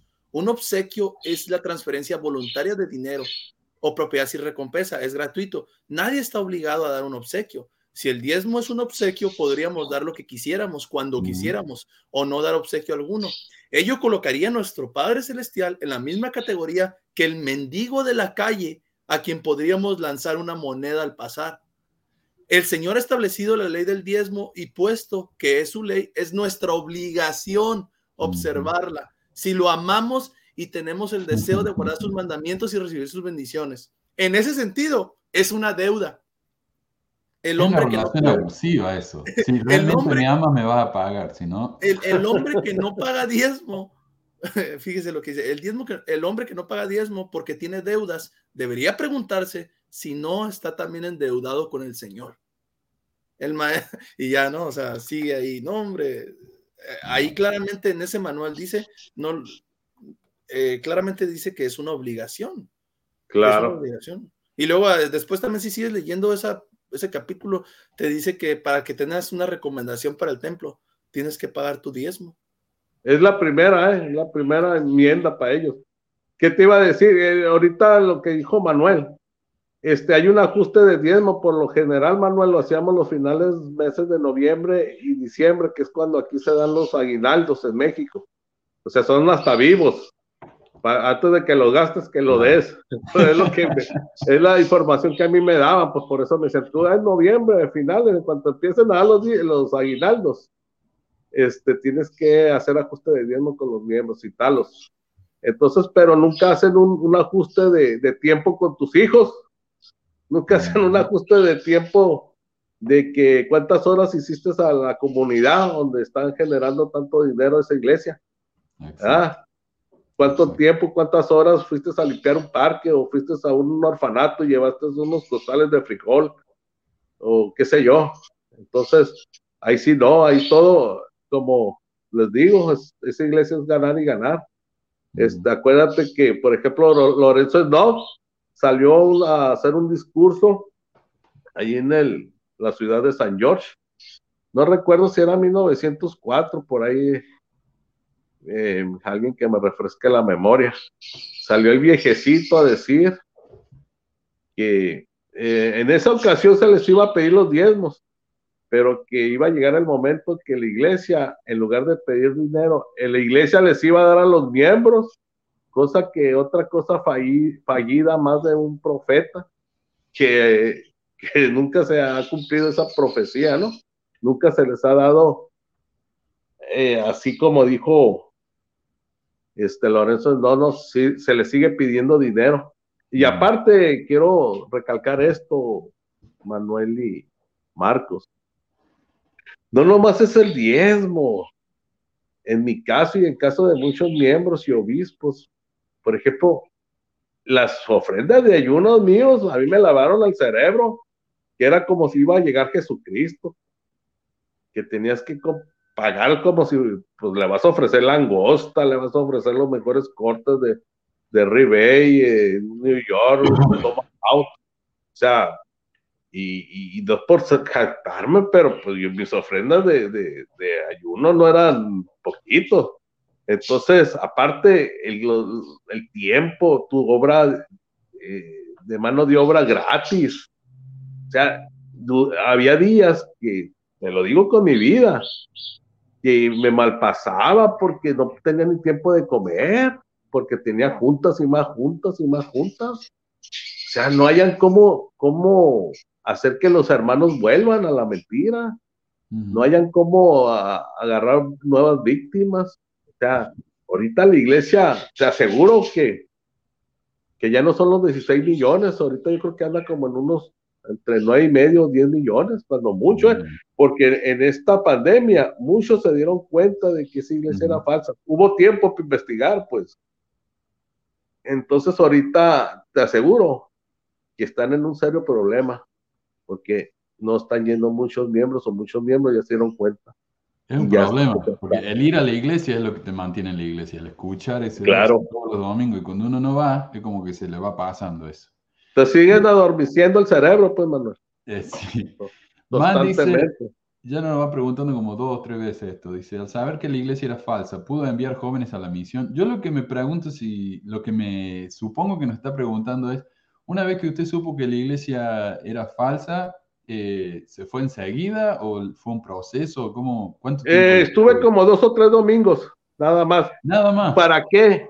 Porque que yo quise entregar las cuentas bien y decirle al, al, secretario cómo estaban los dineros y todo, y que el, presidente está a checar a las cuentas, ¿no? Este, de hecho, yo ya mi hijo, ahorita él anduviera en una misión, y el otro año anduviera. Eh, le dije, fíjate, porque yo no quería que supiera, mi hijo se llama Andrés, que era falsa. Yo y mi esposa acá nos poníamos a platicar que él no nos oyera. Entonces, este, ¿sabes qué? Pues no va a ser una misión, le dije. Porque, pues, ya le platicamos, no, papá, dice, como tú quieras, yo también no sentía nada espiritual, nada ahí. ¿Sabes qué? Me dice, los jóvenes, mis compañeros de la escuela, dice, es, es preparatoria, ya viene siendo el college, ¿no? Yo creo, no, más o menos. Eh, son, son, más, son más tranquilos, no dicen tantas groserías, son muchachos más buenos, o sea, desde el aspecto de que no son tan, tan maleados como en la capilla. Entonces, me sorprendió que me dijera eso, pues. Pero no, no, yo ya no mandé, ya no mandé este misioneros, yo mandé en esos tres años como alrededor de 12, 14 jóvenes a la misión. No fue mucho, ¿verdad? Pero me arrepiento, ¿verdad?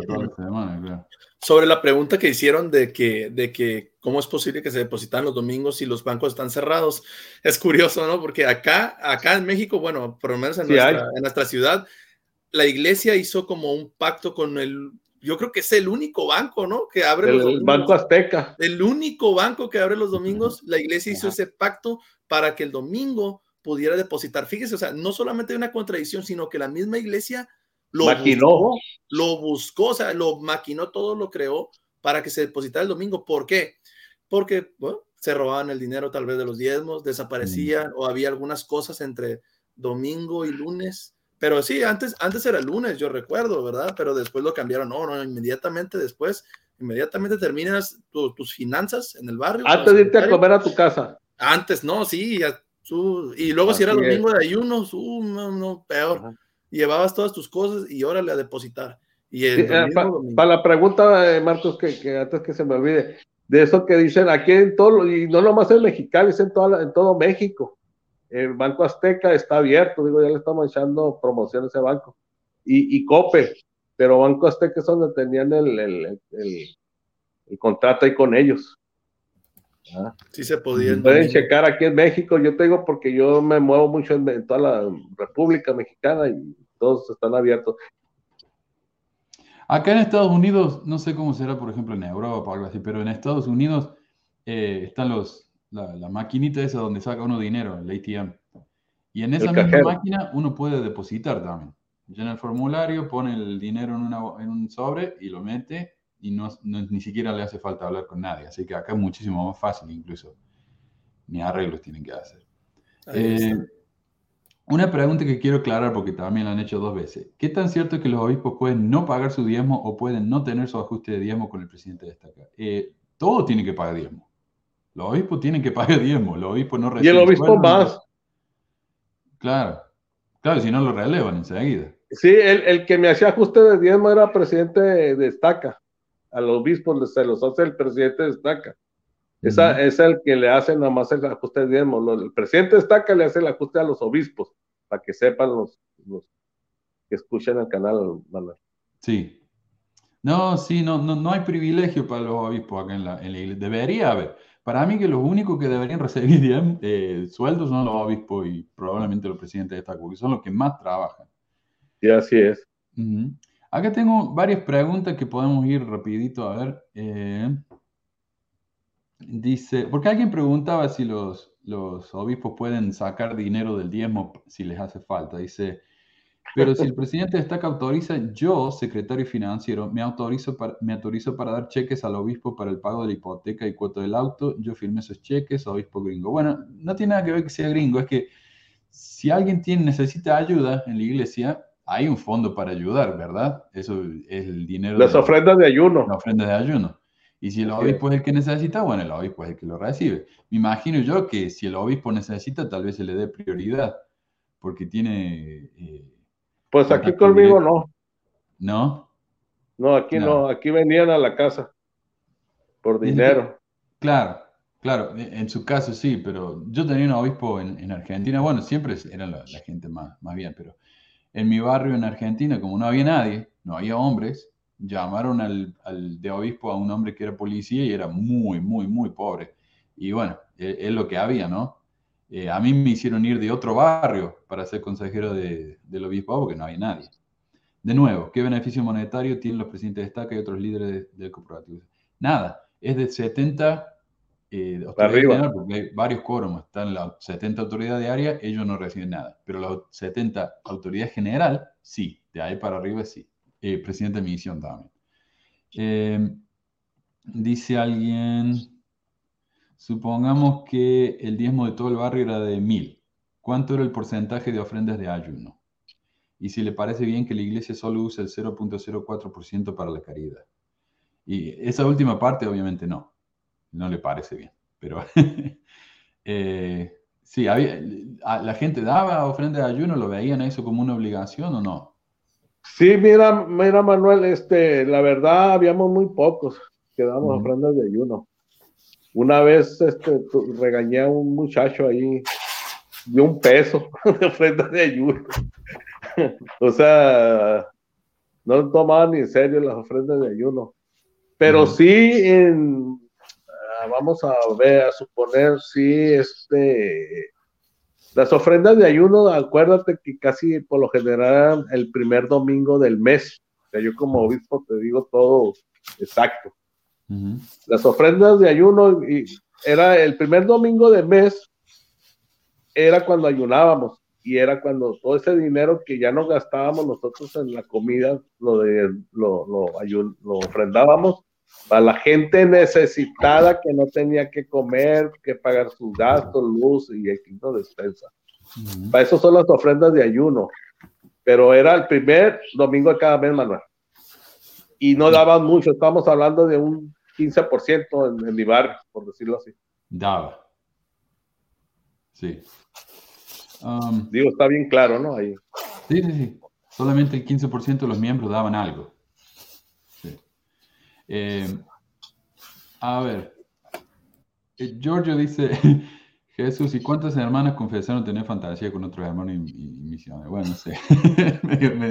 ¿Usted siente que en, en, las entrevistas la gente era honesta o siente que por ahí solamente decían lo que usted quería escuchar? Tal vez eso hacía. No, pues había mucha mentira. De hecho, hasta, pues yo te voy a decir algo, man digo, no digo nombres ni nada, pero pues yo no creo que soy muy agraciadamente físicamente y había muchas hermanas que hasta me agarraban la mano y que, que se querían sentir espiritualmente ahí en contacto conmigo con las manos y, otras cosas, ¿no? otras tonteras, o sea, nada que ver con lo espiritual.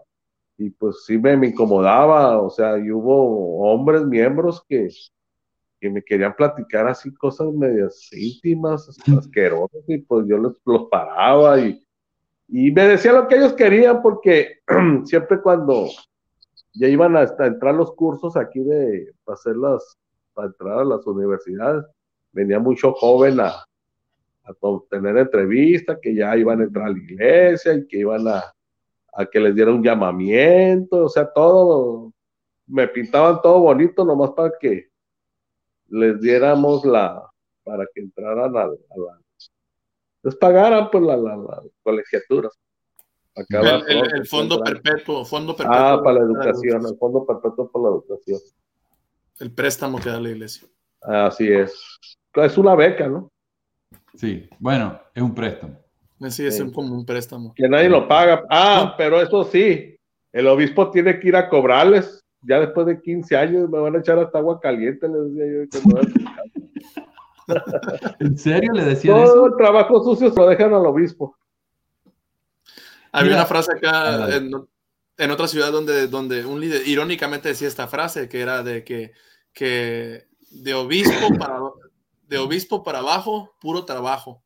De presidente para arriba, pura saliva. Y él le decía, ¿eh? y sí es cierto. O sea. Yo quiero pues que... Oh, adelante. No, no, no, te escucho más.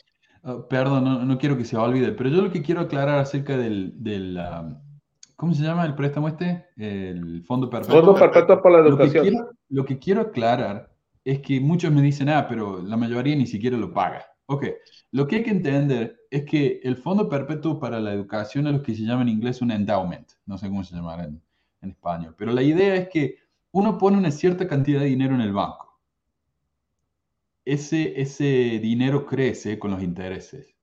Y un endowment solo usa el dinero de los intereses para dar préstamos o becas, lo que sea. No usa el monto principal, ¿verdad? Y todos los años los miembros van dando más dinero para el fondo perpetuo. Entonces ese fondo perpetuo va creciendo y creciendo y creciendo. Y la iglesia solo saca de los intereses. Entonces el fondo principal solamente crece, nunca disminuye. Crece y crece y crece. Entonces pongamos que solamente la mitad pague de regreso el préstamo. ¿Qué significa eso? De nuevo, sigue creciendo y creciendo y creciendo. Es una eh, fundación. Si, alguien no paga de regreso el, el préstamo, la iglesia no pierde nada. Es ganancia neta. El fondo perpetuo es ganancia neta. Entonces, que no me digan a mí, oh, muchos no pagan. ¿Y qué le importa a la iglesia? Ellos no perdieron nada para empezar. Eso solamente quería aclarar. Sí. Créeme lo que si la iglesia perdiera, no lo hiciera ya. La iglesia nunca va a perder nada. Sí. Siempre es ganar y ganar. Pero a pesar de que no pierde, fíjese, le mandaban a usted que fuera y que les recordara que tenían que pagarlo. Ah, sí. A las casas tenían que ir a visitar a los miembros. Tuve un obispo, bueno, el obispo anterior mío, digo, si no tienes algo que, que, decir ustedes, Manuel o Marco, para, es una anécdota de lo que, cómo está tan, tan, tan podrida la iglesia, ¿no? Así como se escucha, así directo. El obispo anterior mío, que no voy a decir nombres por respeto a la familia de él, ese obispo hasta se robó la computadora. Entonces, este, ese obispo ahí hizo la hizo universidad y todo. De hecho, hasta dejó la familia. Es lo que volvemos a lo mismo, Marco. ¿Dónde está la inspiración? Digo, ¿dónde está la, revelación de, los presidentes de estaca? ¿Sí me explico? Entonces, ese dejó, eh, de, hecho, le fue infiel a la esposa. Y tuvo, agarró otra señora más joven ahí, no sé. Pero eso es, no, yo lo viví, no, yo lo vi, o sea, no me lo cuenta. Y, y tenía que ir a cobrarles a ellos, al obispo ese. O sea, ¿tú crees que una persona digna se va a robar una computadora? Creo que hasta el piano se robó también. O sea, no porque sean obispos, este, yo hablo porque, por mí, ¿verdad? Yo fui obispo, ya ya son personas ungidas por Dios, no es cierto. Eso te hacen creer al, miembro y te hacen creer a ti como obispo. Pero a lo que voy, ¿quién tuvo la revelación para poner ese obispo? Malapaga, todo lo que hizo, no quería ni, no quiso ni a su familia. Hoy en día todavía vive con otra familia. Y miles de casos. Tú quieres este, echar a perder tu matrimonio, vete, devuélvete a tu iglesia otra vez. Es que, es que ese, ese, es el punto, ¿no? Como que hay demasiados, demasiados casos, demasiadas este, situaciones en las cuales dices, porque si tú le dices esto a un miembro fiel, te va a decir, es que Satanás está ahí. Satanás está, Satanás está atacando a los miembros, a los miembros y, obviamente al, buen árbol le tiran piedras, ¿no? Es lo que dicen, o sea, como estamos en la verdad, por eso Satanás está haciendo que todos los miembros caigan y, cometan errores, pero ah, es una exageración que Dios permita que en su iglesia, la única iglesia verdadera sobre la faz de la tierra, eh, haya, haya liderazgo con esa falta de revelación, con ese liderazgo que puede llevarse consigo entre las patas, así decimos vulgarmente, se puede llevarse arrastrando a otras personas que no tienen la culpa. O sea, yo no coincido la idea de un Dios que haga eso, pues. Claro.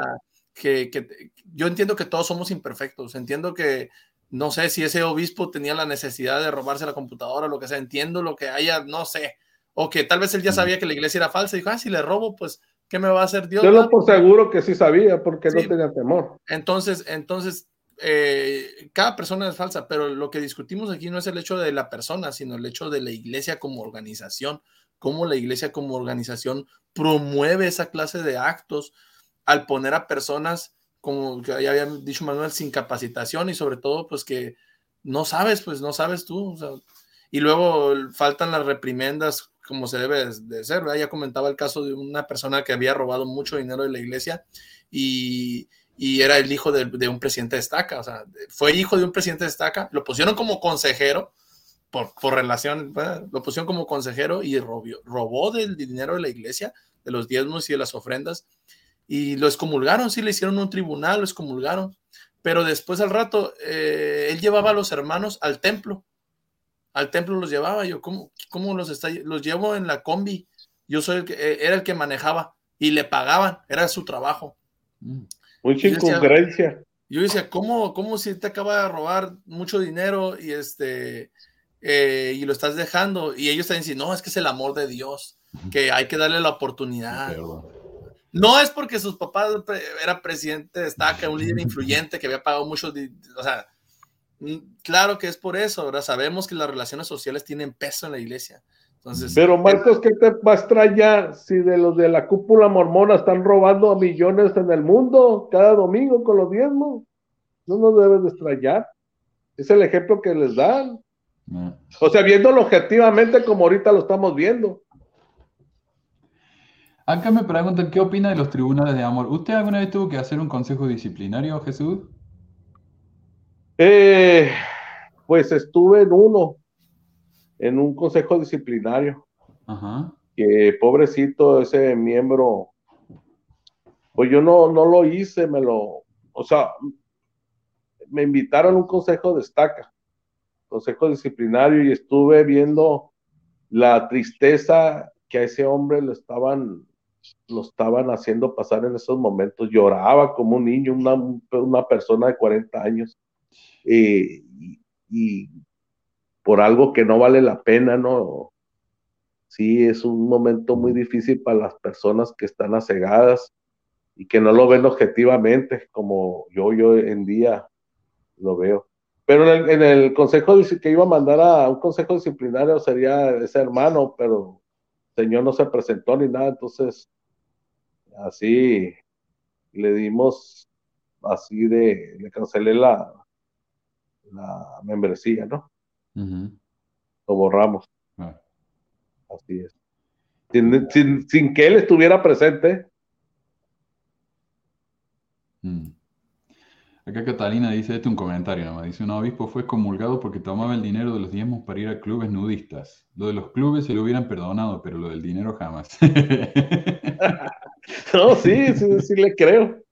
Ah. Ah, ¿Qué dice? Acá tuvo un obispo que en las entrevistas siempre hablaba sobre que su esposa no quería tener relaciones sexuales con él. O sea, yo era adolescente, detestaba estar en la oficina con él, qué incómodo. Uf.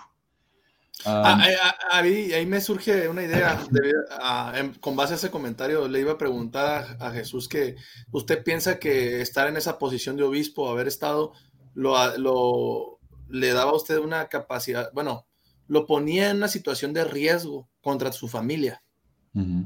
Sí, fíjate, porque, eh, pues ni modo, pues ya saben en qué barrio estuve, pero sí había mucha mujer, este, que casi, pues no te digo que pues no soy muy agraciado, ¿no? Pero pues al estar con un obispo, pues te imaginas, sí hubo, hubo este, que me, me hicieron insinuaciones acá íntimas, así, no te digo que había hermanas hasta que me tenían agarrado ahí de la mano y, mm. y pues varias, hasta me pidieron dinero prestado, una de ellas, no muy, y, una, y joven, ¿eh? Joven, este, y me dijo, yo le pago el dinero de otra forma, me dijo, ah. pues, era obvio, ¿no? Y, y muchas insinuaciones por otros lados, este, una vez fui a una casa, la hermana estaba enferma, una hermana guapa, joven. Entonces yo siempre procuraba llevarme a mi esposa, ¿no? Si no, no iba, y menos si la, si la persona estaba y pues por la mayoría son mujeres solteras ahí en ese barrio. Y yo creo que en todas las iglesias, en todos los barrios, ahorita hay muy, mucho índice de mujer soltera. Entonces dijo, ay, mire, véame las piernas, me dijo, y se levantó así la, la, cobija ahí. Oye, pero pues soy hombre, pues, o sea, y todo que le mire, no, me dio tanta vergüenza, o sea, bochorno, pues. Y pues mi esposa, pues, no hallaba qué hacer, no, no hallábamos qué hacer, pues, o sea, te dejan en unas, ¿cómo te voy a entender? Unas situaciones muy, muy incómodas, ¿no? Este, pues yo con mi esposa de los 15 años, ella tenía un poquito más de 15 años, tenía 16 cuando la conocí, o sea, toda una vida con ella. Eh, nos casamos, ella se casó a los 17 y a los 18, tuvo que ir su mamá de ella a firmar. O sea, por ese lado de, amor, de, relaciones íntimas, pues la verdad, yo estoy muy bien, siempre lo he estado, o sea, tenemos, yo y ella nos hablamos con la mente, ya no ocupamos ni hablarnos en veces, o sea, diciendo las palabras. O sea, no necesitas estar en esa iglesia y los, las amistades de nosotros en esa iglesia sabe el matrimonio que yo y ella tenemos, o sea, de calidad, estando fuera de la iglesia. O sea, fíjate, nomás te voy a poner un ejemplo, Marcos y, y Manuel. Mi esposa me regala flores a mí. De hecho, el presidente Estaca se dio cuenta una vez. Mi esposa la llamó en una entrevista. No, hijo, yo soy, la, yo soy, yo a él le regalo flores. O sea, y no ocupas estar adentro de una, si, si estuviéramos en la iglesia, tuviéramos problemas. Estamos afuera y tenemos una familia feliz, un matrimonio feliz. Tú me conoces, Marcos. O sea, es lo que, lo que digo, lo que digo es eso que usted incluso puso en riesgo a su familia por. Claro. ¿Te imaginas si no hubiera llevado ese momento a, mi esposa y se levanta la, la, la, falda ahí, la cobija se le hace un lado para que le tocara la pierna? O sea, si estoy en un día yo fértil, ¿te imaginas qué pudo haber pasado? O sea. Sí, sí, sí, no, es que, es que yo he visto también eh, en varios barrios que obispos han caído, Manuel, de esa manera, pues. Entonces, por, por esa clase de situaciones. Y otra vez voy, dice no, que es la, la debilidad del hombre, la imperfección. Oye, no, pero la estructura de la iglesia también promueve eso, promueve que pasen esa clase de situaciones. Así es. tanto, de, tanto del obispo a, a, quien, a, a, los otros, como de los otros, eh, viceversa, pues, viceversa. Porque a veces dice, el obispo tuvo la culpa, pero muchas veces los miembros también son, pues entonces, eso yo creo que sí, yo le echaría la culpa a la estructura de la iglesia. No, no, no, no nada más toda la culpa la tiene la persona. Sí, uy, sí. Ah, a ver, dice Jehu, yo, man, yo man, ya mandó a quitar sus registros, piensa que es importante hacerlo. Eh, ¿Lo hizo usted, Jesús? Fíjate que sí, sí, fui a este a Queen Mormon, de hecho te, ah, registras a una cuenta y todo, no más que como la verdad yo ya no quiero invertirle a, a la iglesia más, entonces aquí tengo que mandar una carta a Norizer, si sabes, ¿no? Mm. Ah, entonces eh, la voy a hacer en Caléxico, de ahí la voy a mandar para, para eh, el despacho de Queen Mormons. Pero toda mi familia, no nomás yo, porque mi familia quiso que se borrara todo el registro también de ellos. Yo le dije, ustedes son a otra cosa, Manuel. Ahí en la, en la iglesia sí hay machismo, ¿eh? porque a la mujer siempre la tienen marginada. Yo no, yo le di la opción a mi familia de que ellos continuaran en la iglesia. Ellos lo, veían viable.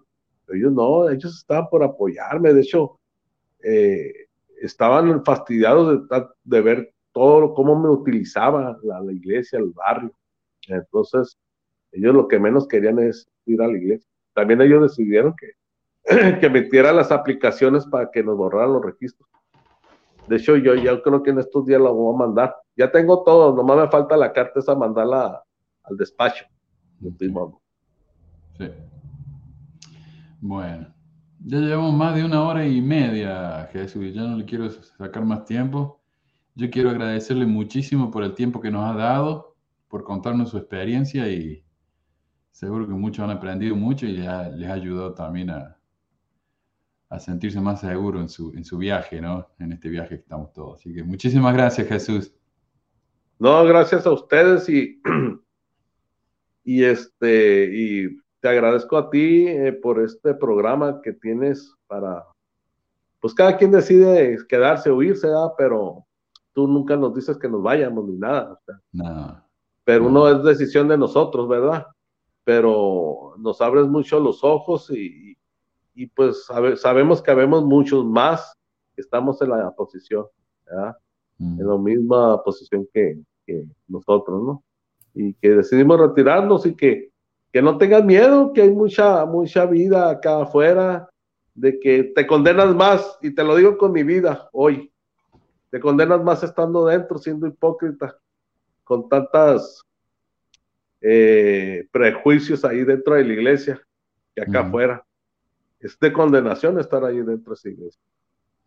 Dice que si no te das cuenta y sales huyendo de esa iglesia, la peste llegará a tu casa. Sí. Se los digo a cada uno de los que me están oyendo que, mucho cuidado con eso, porque viene la escritura, la, la Biblia ha perdido, hace mención de Babilonia, hace mención del, de, de su edad, del Golgo, donde se crucificó a Jesucristo, pero el libro de Mormón no, no existieron ninguna ciudad de las que dice, entonces yo les digo que pues lea más la Biblia, el libro de Mormón es completamente falso, como el libro de Vaquero aquí en México.